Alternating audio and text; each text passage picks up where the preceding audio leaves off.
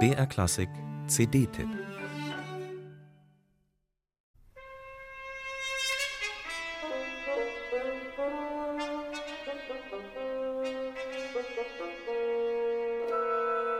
(1925) vollendet Dmitri Schostakowitsch seine erste Sinfonie.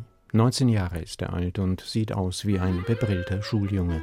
Die Sinfonie ist seine Examensarbeit für das Leningrader Konservatorium und ein Geniestreich, der den Studenten über Nacht zum Jungstar der sowjetischen Musik macht.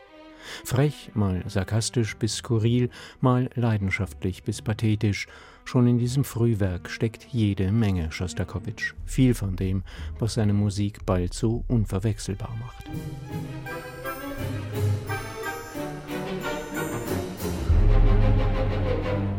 Fast 50 Jahre später schließt Schostakowitsch den Kreis seiner Sinfonien mit der 15. und letzten.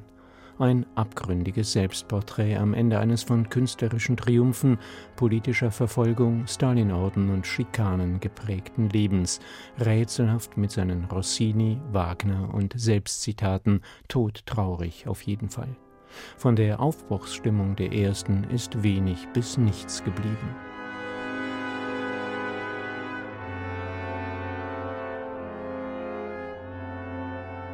Seit 2016 arbeitet Andres Nelsons mit dem fantastischen Boston Symphony Orchestra an seiner Einspielung der Schostakowitsch-Sinfonien und packt diese beiden Sinfonien jetzt in ein Album, ergänzt durch die nicht weniger düstere 14., eine Vokalsinfonie, die mit einem Rilke-Zitat endet: Der Tod ist groß, wir sind die Seinen. Nein, die beiden CDs dieser Veröffentlichung sind echt kein Muntermacher und die Kammersinfonie in c-Moll, eine Bearbeitung von Schostakowitschs achtem Streichquartett, hilft da wirklich nicht.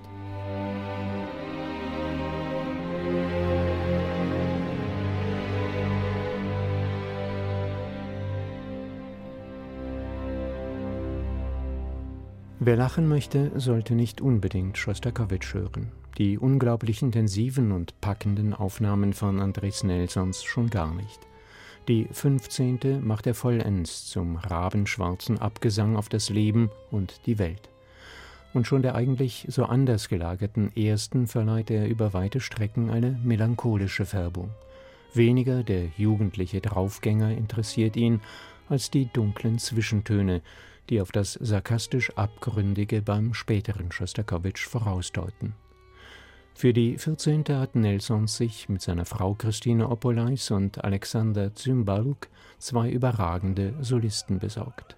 Intensiver, fiebriger und nachtschwärzer lassen sich die zwischen Auflehnung und Resignation schwankenden, stets um den Tod kreisenden Texte von Rilke, Garcia Lorca und anderen kaum singen. Ein ebenso großartiges wie beklemmendes Album.